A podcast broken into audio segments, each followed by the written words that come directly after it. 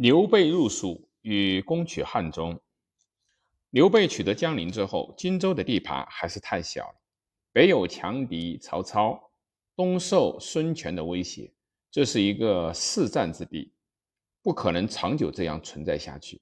只有向割据势力较弱的一环益州去求发展。我们在这里不得不追溯于一下刘焉、刘璋父子统治益州的情况。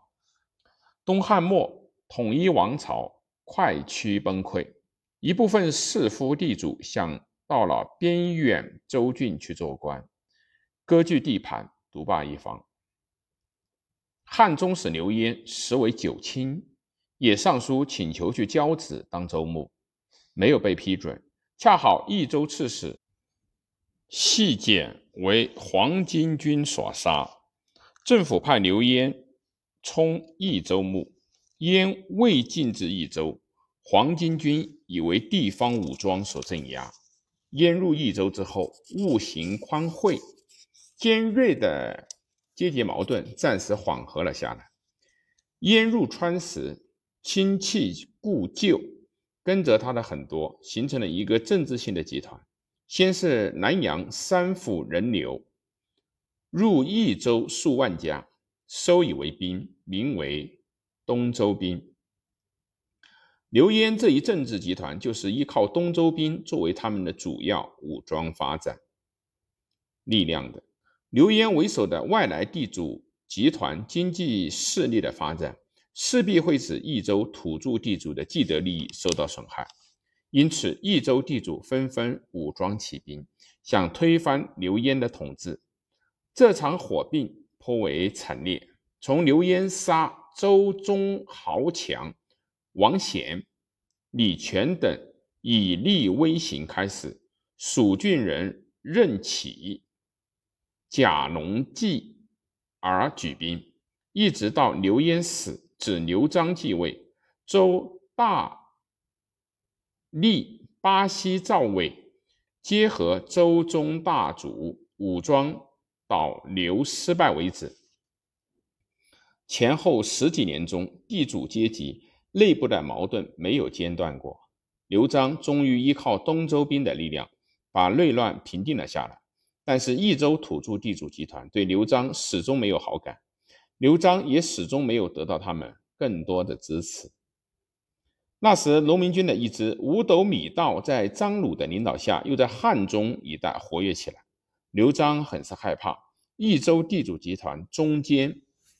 蜀郡的张松企图依赖外力来推翻刘璋的统治，就趁机向刘璋建议，把刘备从荆州请来，请他去消灭张鲁。张松以为只要刘备入蜀，刘璋失势，益州土地土著地主势力的集团的势力就可以抬头，而刘璋也正因受到益州土著。地主集团的反对，外有张鲁的威胁，就采纳了张松的建议。建安十六年，也就是公元两百一十一年，刘璋派遣了军议校尉法正去荆州，请刘备入蜀北击张鲁。刘备答应了刘璋的请求，即率步兵数万人，由水道入蜀，留诸葛亮。关羽驻守荆州，刘备沿长江、嘉陵江到达福县之后，刘璋也从成都赶来和刘备相见，欢宴了百余天，拨给了刘备不少的军用物资，请他进击张鲁。刘备到达嘉盟以后，就驻扎了下来，不再向白水、阳平关方向前进一步了。刘备入蜀的企图是非常明显的，是想夺取刘璋的益州地盘，自然不肯积极于替刘璋去消灭张鲁，夺取汉中。当时刘备集结的加盟前线的军队约有三万多人，住了一年之久，没有与张鲁军队接触。这一年之间，军事给养对益州来说是一个很沉重的负担。后来，刘备又借口曹操要进攻孙权和荆州，自己必须回救荆州。刘璋这时也看清了刘备要想夺取益州的企图，一面收斩私通刘备的张松，一面下令关束诸将，不得再和刘备联系。刘备也就回师攻下了福县、绵竹，包括洛城，有一年之久才把它攻下来。谋士庞统在都众攻城时中流矢而死。刘备接着进围成都，这时诸葛亮也从荆州率领张飞、赵云等由水道入蜀，攻下江州，会师成都。刘备围攻成都几十天，刘璋看到外援断绝，攻守坚守无望，只得向刘备投降。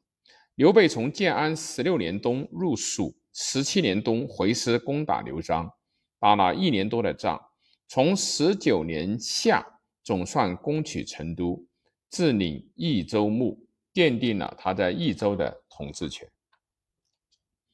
刘备刚取得益州，孙权便要求刘备把荆州让给他。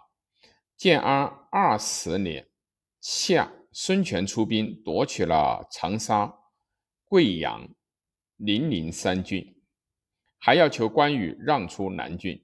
刘备听到荆州有事，就赶往了公安，派人同孙权交涉。这时，曹操已在进兵汉中。刘备怕益州有失，所以同意和孙权中分荆州，以湘水为界，江夏和长沙、贵阳三郡归属于孙权，南郡和零陵、武陵三郡属刘备。孙权也同意刘备北攻汉中时，就他就出兵进攻曹操的合肥，配合作战。建安二十二年，刘备进兵汉中，得了二。到了二十四年，曹操的大将夏侯渊在汉中所为被军所杀。这年夏天，曹操亲自赶到汉中，把军队撤退出来。刘备终于攻下了汉中。